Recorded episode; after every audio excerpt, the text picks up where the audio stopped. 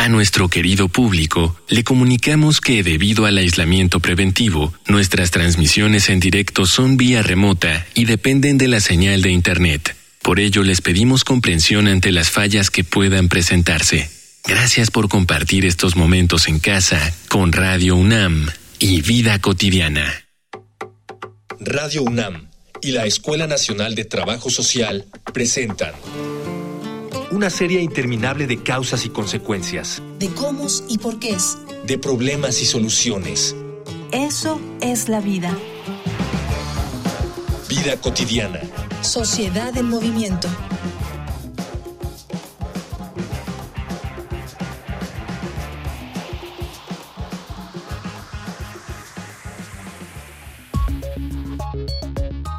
¿Cuáles son todas las implicaciones de una celebración familiar como la del Día de las Madres? La familia se reúne, se sientan a comer, a platicar, a tomar un café, dan regalos, pero ¿en quién cae la responsabilidad de esa misma celebración? ¿Quién prepara la comida y la mesa del comedor? ¿Quién atiende las visitas? ¿Quién mantiene la mesa ordenada, prepara el café? ¿Quién limpia cuando todos se van? Hemos comenzado la tercera década del siglo XXI y estas son tareas que la familia sigue asignando a la madre. En todo caso, eligen ese día del año para comer en algún otro lugar y las liberamos de esta imposición un día al año. ¿A partir de qué idea se planteó que la mujer debe desarrollar esta labor casera? Y lo que es aún peor, ¿cómo es que este trabajo pasa sin ser remunerado? Sobre todo si se trata de un servicio que se le está ofreciendo a un tercero, aunque ese tercero viva en la misma casa que la empleada sin paga. ¿En qué momento dejaremos de considerar el trabajo doméstico como algo inherente a una mujer y empezaremos a regularlo como cualquier otro trabajo? Hoy, en Vida Cotidiana, Sociedad en Movimiento, hablaremos de la doble jornada y el trabajo doméstico con la maestra María de Jesús López Amador, profesora de la Escuela Nacional de Trabajo Social. Dialogar para actuar, actuar para resolver.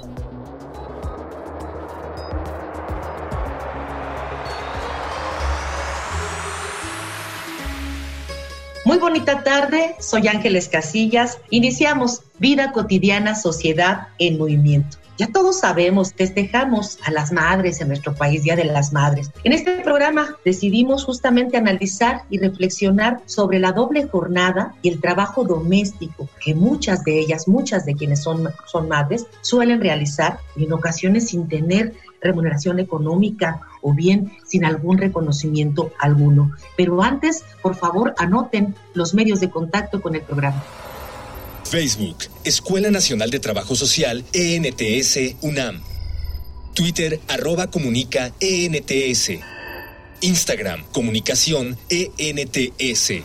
Regresamos de los datos de contacto y me da muchísimo gusto dar la bienvenida a nuestra invitada. Está con nosotros la maestra María de Jesús López Amador. Maestra, muy bonita tarde, bienvenida. Gracias, maestra Ángeles, con el gusto de estar con ustedes. Adelante. Gracias a ti por aceptar la invitación. Mira, maestra, nos escuchan también amas de casa, personas mayores, pero adolescentes y también nuestro programa nos escucha población, digamos, infantil. Para ellos, que son una, una población heterogénea, apóyanos, maestra. ¿Cómo podemos, quienes estamos escuchándote, cómo podemos considerar al trabajo doméstico? ¿Qué se entiende por trabajo doméstico? En general, la población sabemos que es el trabajo doméstico. El trabajo como tal, en el caso de realizarse en el hogar, al interior de la familia, son todas aquellas actividades que corresponden al trabajo de cuidado, de protección y sobre todo atendiendo la reproducción social y educativa de la misma familia. Incorpora una diversidad de tareas, de acciones, eh, tanto mm, objetivas, materiales, como inmateriales, como emocionales, ¿no? Afortunadamente o desafortunadamente se relaciona con el trabajo de las mujeres, con el trabajo de las madres, pero no solo lo realizan las madres, ¿no? Sin embargo, la historia las ha puesto en ese papel. Desde su origen eh, se le ha asignado a las mujeres en particular la responsabilidad y la tarea de cuidar el hogar, de cuidar la familia. Cuando uno revisa todo lo que configura y construye el trabajo doméstico, uno recupera hasta 50 actividades en el hogar, ¿no? Y hoy, más que nunca, en la sociedad moderna, las realizamos todos, pero se sobrecarga en las madres de familia y mujeres en general, ¿no? Sobre todo eso. Gracias, maestra, por acotarlo de esta manera. Tú bien lo señalas, son acciones objetivas, materiales y a veces emocionales que no se ven. Cocinar, poner la mesa, limpiar, ordenar, arreglar el jardín, hacer las compras, pagar las cuentas, llevar a los niños a las actividades, etcétera. Son muchas también de cuidado, por supuesto, a las personas que están enfermas o con alguna discapacidad o con alguna, alguna limitante. Tú lo señalabas, por tradición, por, eh, digamos, momentos históricos como sociedad, este papel se le asignó a la mujer, ¿no?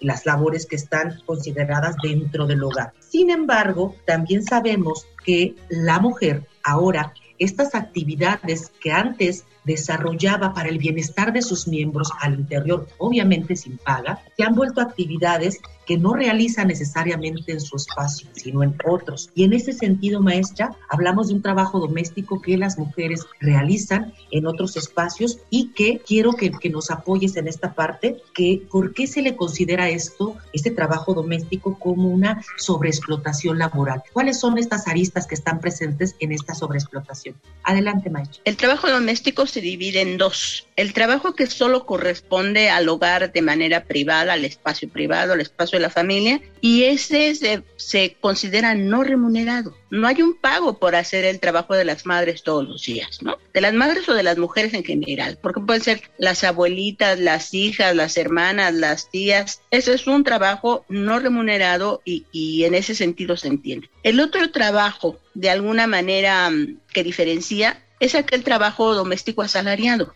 se ubica en, el plano de los servicios personales y en la mayoría de los casos se considera informal, porque no hay nada que proteja a esas trabajadoras domésticas, o no había, ¿no? Hay, hay algunos ejercicios hoy, pero es ese trabajo que realizan las mujeres con paga, con un, una remuneración, ese es al que se le considera sobreexplotado.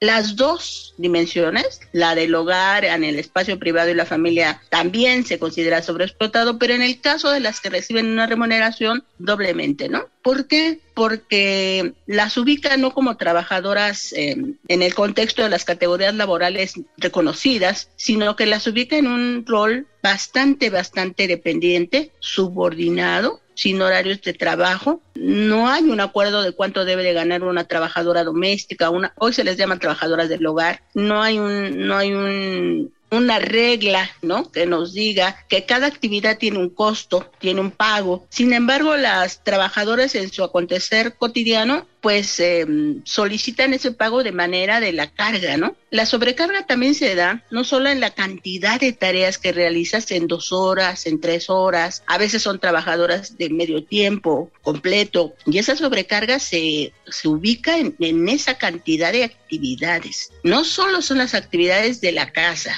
del hogar, los, las que señalabas como las rutinas domésticas cotidianas, ¿no? Sino también implica ir por los niños, implica lavar el carro, implica mm, traer la despensa, implica acompañar a las personas a, la, a alguna consulta médica, sentarse con los niños a hacer la tarea, cuidarlos, recrearlos, jugar con ellos, o sea, implica otras cosas que debería ser papel de los, de los miembros de la familia. Sin embargo, estas trabajadoras lo realizan porque así se les asigna. La sobreexplotación no solo viene de un no reconocimiento a ese trabajo, la sobrecarga también viene de esa suma de actividades y de horas involucradas con mínimo pago y a veces se considera hasta de esclavitud porque hay personas que entran y no salen en meses, ¿no? O salen una vez al mes. Y entonces esa condición las, la, las vuelve muy vulnerables, ¿no? Eh, no porque quieran ser vulnerables, sino que el mismo sistema las ha eh, vuelto vulnerables.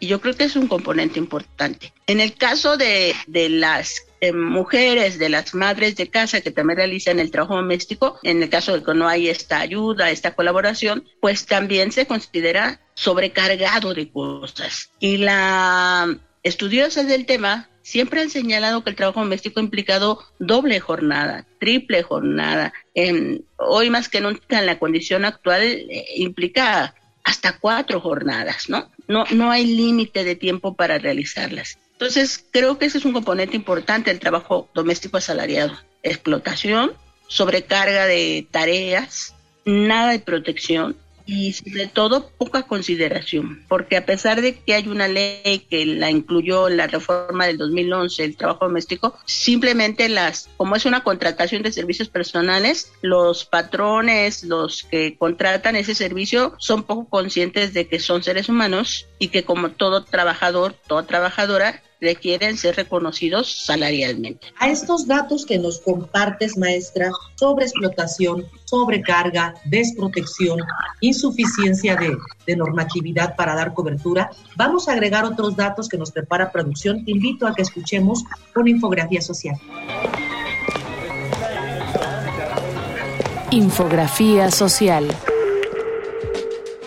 De acuerdo a la encuesta nacional sobre el uso del tiempo del INEGI, en promedio las mujeres mexicanas dedican 37.9 horas semanales al trabajo llamado productivo. Este tiempo no contempla el tiempo que se dedica al trabajo que está fuera de esta jornada laboral, aunque los expertos calculan que éstas dedican 39.7 horas a la semana en labores como las domésticas. A pesar de no ser remunerado, este tiempo equivale al que se dedica al trabajo en el ámbito público, lo cual contrasta con las 15.2 horas semanales que los hombres dedican a las tareas domésticas. Esto es lo que denunciamos como dobles jornadas laborales, que generalmente recaen en las mujeres. El trabajo doméstico se define como el trabajo realizado en un hogar u hogares o para los mismos, es decir, prestar cuidados personales y del hogar. Un trabajador doméstico puede trabajar a tiempo parcial, completo o por horas, y pueden residir en el hogar para el que trabajan o fuera de él, la Organización Internacional del Trabajo estima que existen al menos 67 millones de trabajadores domésticos mayores de 15 años de edad en todo el mundo, de los cuales el 80% son mujeres. Históricamente y en muy diversos países, los trabajadores domésticos provenientes de grupos raciales o étnicos desfavorecidos han solido prestar servicios de cuidado para atender las necesidades de los hogares más prósperos. En gran medida, gracias al trabajo realizado por los trabajadores domésticos, un número creciente de mujeres se ha incorporado al mercado de trabajo remunerado y ha derribado el techo de cristal que les impedía hacerlo hasta ahora. Cuando las mujeres realizan un trabajo remunerado fuera del hogar, deben reducir su tiempo de descanso y de ocio, solicitar ayuda a amigos o conocidos o a otros familiares o pagar a otra persona. Como podemos ver, la contribución de los trabajadores domésticos al crecimiento económico es considerable, al permitir que aumenten las familias con dobles ingresos y como fuente de ingresos principal. 14% de las mujeres asalariadas en América Latina y el 11% en Asia. Y todo apunta a que el sector está preparado para crecer. El porcentaje de personas de 60 años de edad o más se multiplicará por 1.8 de aquí a 2050 y 2,3 para 2100, en comparación con 2015. Aún así, el trabajo doméstico se sitúa en el extremo inferior de los trabajadores, ya que las jornadas son muy largas y los salarios muy bajos. Estas condiciones se derivan en parte de la exclusión de los trabajadores domésticos de los derechos laborales y sociales en muchos países, lo que legitima efectivamente la discriminación.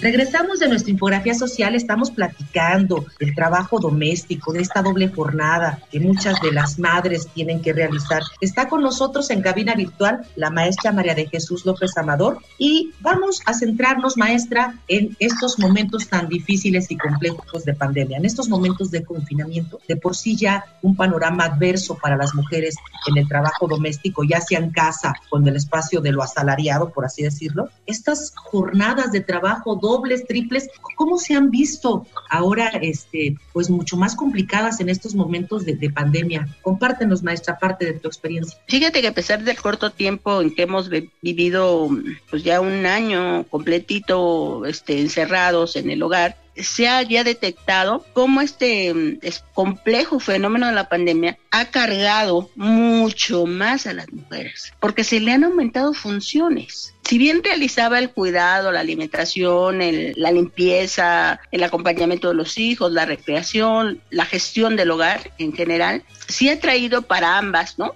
Para las, las madres de familia y para las trabajadoras del hogar, sí ha traído esta otra condición. La pandemia, el encierro, ha sobrecargado, yo diría que está cuádruple la, la función de las mujeres, porque se agregaron funciones, no solo el incremento del trabajo del cuidado, que ha sido clave en materia de salud, de la salud familiar, de la salud colectiva, de la salud eh, social en general. Trajo consigo también otras tareas que se realizaban de manera complementaria, pero hoy se realizan como responsabilidad de los miembros de la casa, principalmente mujeres. Y decía yo, hasta estas trabajadoras asalariadas sí lo, lo han tomado también como parte de una tarea sustantiva en el hogar. Son tareas claves, la educación de los hijos, el hacer tareas de pedagogía, de pedagoga, ¿no? De acompañamiento en el aprender en casa, la contención emocional que han requerido adultos mayores y, niños y, parejas. Esas eran funciones que quizás se hacían o que eran parte de la de la cotidianidad, pero hoy con la pandemia se han centrado en algunas algunos personajes miembros del hogar y principalmente mujeres. Entonces yo creo que este,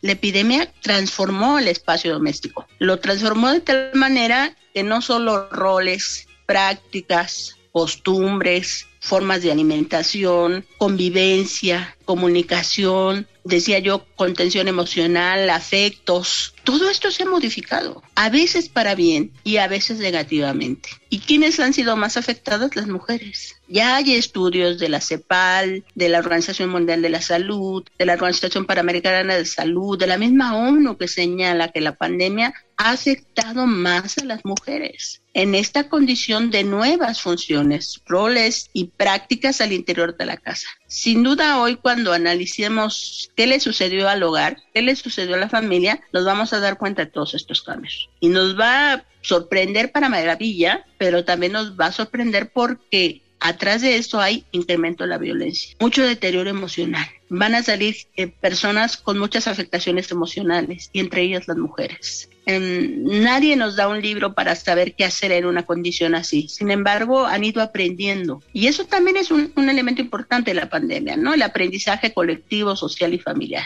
y sobre todo femenino. ese aprendizaje de manera femenino ha generado en las mujeres una fortaleza que siempre hemos tenido, que siempre han tenido las responsables del hogar, ambas dos, ¿no? La que trabaja mm, por una remuneración y la que realiza como responsable principal en la casa. Entonces, estas nuevas asignaciones, estas nuevas funciones, también le ha traído una fortaleza y un aprendizaje que no tenía. Por lo menos hoy van a ser muy críticas de la, de la forma de aprender de sus hijos. Cuando se enfrenten al regreso, ellas podrán decir qué su funcionó y qué no funcionó, ¿no? Porque estuvieron observando los procesos. Y lo mismo para, para contener a sus hijos, para saber este, cómo un niño requiere de una socialización que mientras no la tenga hacia afuera, las tecnologías de la información se la regresó de manera diferente. Y la mujer ya se comunicaba por las tecnologías de la información. Sin embargo, hoy todo mundo ha tenido que aprender a usarlas. Y creo que eso también, eh, la figura de las madres hoy es una figura diferente. Hace 10 años o 15 años eh, yo observaba a las mujeres cómo desde el teléfono celular daban órdenes en su casa. Le decían a los chiquitinos cuando distribuían las tareas, prende la lavadora, ponle tantas tapitas de jabón, ya está separada la ropa, hijo, nada más cuida que sean 15 minutos. O sea, daban instrucciones a la hora de la comida y, yo me sorprendía mucho porque decía, sí es cierto, hemos tenido que recurrir al, al teléfono celular. Y hoy tú ves que al interior de la casa se ha tenido que transformar la forma de comunicación yo no digo que también adentro de las familias este, se hayan dado muchos silencios, muchas rupturas emocionales, muchos no saber qué hacer, pero las mujeres han respondido de manera importante, ¿no? Y no dejemos atrás la violencia. La violencia modificó también la convivencia y la violencia ha modificado el poder em, resistir la pandemia de manera em, contenciosa, ¿no? Hay muchos hogares que van a salir muy desquebrajados y muchas que van a salir más fortalecidas, ¿no? Yo estoy observando esas cosas por solo por los estudios, sino por los casos que de los que damos cuenta también a nivel de la universidad, ¿no? Claro, maestra de todas estas experiencias que nos compartes, ¿no? De estas transformaciones también de momentos críticos de violencia, pero también de, muchos aprendizajes. Por supuesto que todos tenemos experiencias, experiencias distintas y justamente porque las tenemos diferentes es que hemos preparado un segmento bien bonito de nuestro programa donde le hemos preguntado a amas de casa y a mujeres profesionistas cómo han transitado esto, este trabajo doméstico, estos momentos de pandemia. Y justamente queremos mostrarte parte de estos testimonios. Vamos a Voces en Movimiento. Voces. Voces en movimiento. Buenas tardes, mi nombre es Angélica Estrada. Tengo dos hijos de 22 y 21 años. Pues la verdad es que a veces sí me ayudan, muy poco, sí, tengo que decirlo muy poco, pero como que me he ido acoplando a, las actividades, porque sí, en un principio cuando empecé con los dos negocios, sí se me empezó a complicar y pues traté así como que de dividir las labores de la casa, pero no resultó. ha habido ocasiones en las que sí ha habido así como un poco de conflictos por la cuestión de que si quieren hacer otras actividades, digamos el sábado, ¿no? Que el sábado también trabajo. Como que a ellos se les hace muy fácil, vámonos a tal lugar. Y yo así como que, sí, ¿qué hacer? Y, no, después, después. No, entonces también como que entre semana de repente así llegan a, comentarios, sobre todo de mi esposo, así como que, pero pues si estuviste todo el día, ¿no?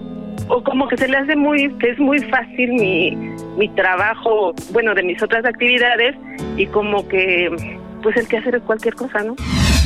Buenas tardes, mi nombre es Karen y tengo un hijo de 8 años.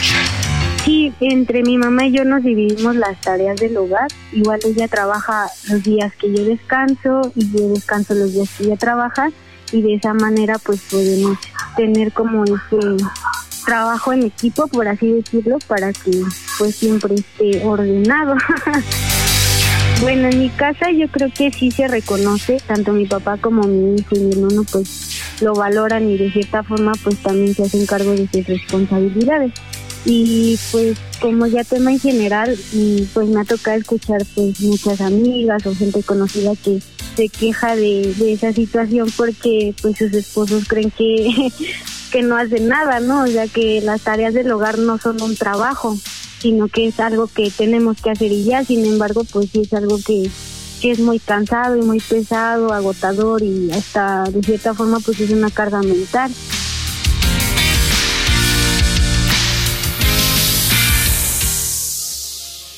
Regresamos de Voces en Movimiento, estamos platicando de doble jornada, trabajo doméstico y todas las vicisitudes que se han, pues de alguna manera, presentado con relación a estos momentos de confinamiento. Fíjate, maestra, que cuando tú compartías esta parte de, pues de alguna manera del papel de la mujer en casa, me sentí muy identificada. Este, yo tengo 25 años trabajando de manera ininterrumpida y siempre había tenido algunas estrategias para cómo comunicarme con, con mis hijos y, resolver las tareas del hogar y las diferentes necesidades.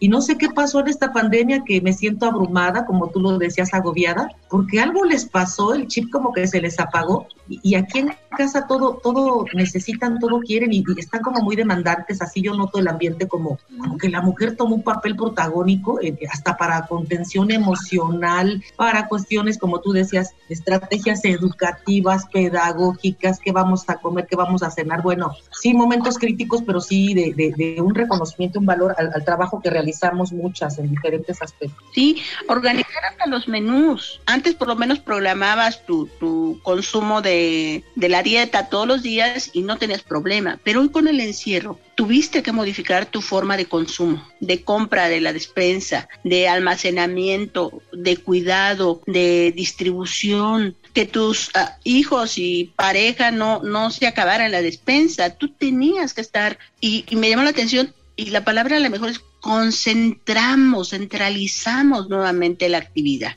porque estamos ahí, regresamos ahí a lo mejor nunca nos hemos ido, pero la forma en que la sociedad moderna trabaja con mujeres que realizan el, trabajo doméstico como responsabilidad cotidiana y aparte el trabajo asalariado afuera en el, mundo público, ¿no? Se estaba organizado de manera diferente. Y eso ha traído consigo que te tengas que reagendar, modificar tus, tus, tus tareas y tus cargas para poder obedecer eh, a todas estas demandas de la casa, que las observabas eh, eh, a cierta distancia o las organizabas el fin de semana, pero hoy las tienes que organizar todos los días. Y eso, quieras que no, esa centralización descentralización ha traído esta sobrecarga de demandas, sobrecarga de demandas, ¿no?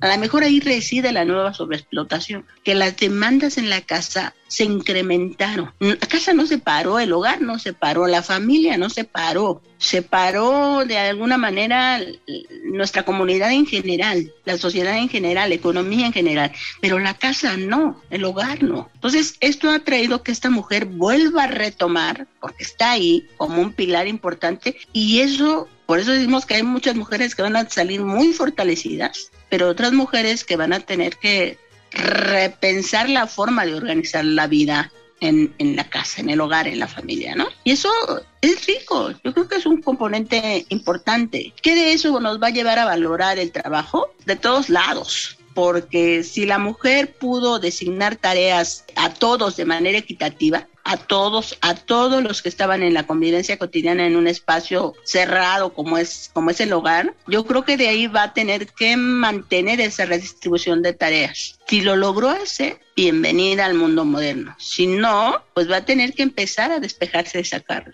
Y eso es interesante de ver los cambios, ¿no? Sí, por supuesto, maestra. Fíjate que esto que señalas me hace, eh, eh, pues no sé, que la necesidad que, que tenemos de repensar este papel de la mujer, esto que desde hace muchos años hemos estado trabajando con relación a ir eliminando la desigualdad de género, pero ahora con un, con un cristal distinto en el sentido de, de del papel de la mujer en momentos de emergencia social. Como, como tú lo decías, tanto se va fortaleciendo como también se va desgastando y hay que repensarlo también en estos, estos momentos. Llegamos pues casi al final ya de nuestro programa, maestra. Eh, yo quiero agradecerte a nombre de la Escuela Nacional de Trabajo Social que hayas compartido con nosotros estos, estos momentos. Y me gustaría mucho que tú cerraras nuestro programa con, con un mensaje a propósito del Día de las Madres. No solamente no queremos ser aguafiestas, por supuesto, un abrazo y felicitaciones a todas las, las que son madres, todas las mujeres que son madres, pero sí un mensaje con relación a esta, a esta reivindicación del rol de la mujer en, en, en los hogares, en la familia, en el cuidado, en la prestación de todos estos servicios que hacen pues que nuestra vida sea óptima en, en, nuestros hogares. Adelante, maestro. Tres tareas sustantivas para um, revalorar el trabajo de las mujeres. El primero de ellos es eso, hacerlas visibles en la complejidad de la vida cotidiana, ¿no? Y la pandemia las está haciendo visibles. Dos, el, la redistribución de la riqueza. Y tres, el posicionamiento de las mujeres en la toma de decisiones. Con esta, con esta idea nos quedamos, maestra, con esta visibilización que tú estás este, exhortando a todos para este nuevo posicionamiento. Con eso cerramos. Agradecemos mucho que hayas estado con nosotros en el programa. Por supuesto, a quienes hacen posible en producción, a nuestro productor Miguel Alvarado, en la información Carolina Cortés y Georgina Monroy, en la coordinación Jimena Camacho y por supuesto a todas las personas que nos escuchan y hacen posible este programa. Yo soy Ángeles Casillas, me despido confiando en que podamos coincidir el próximo viernes. Excelente fin de semana. Vida cotidiana es una coproducción entre Radio UNAM y la Escuela Nacional de Trabajo Social.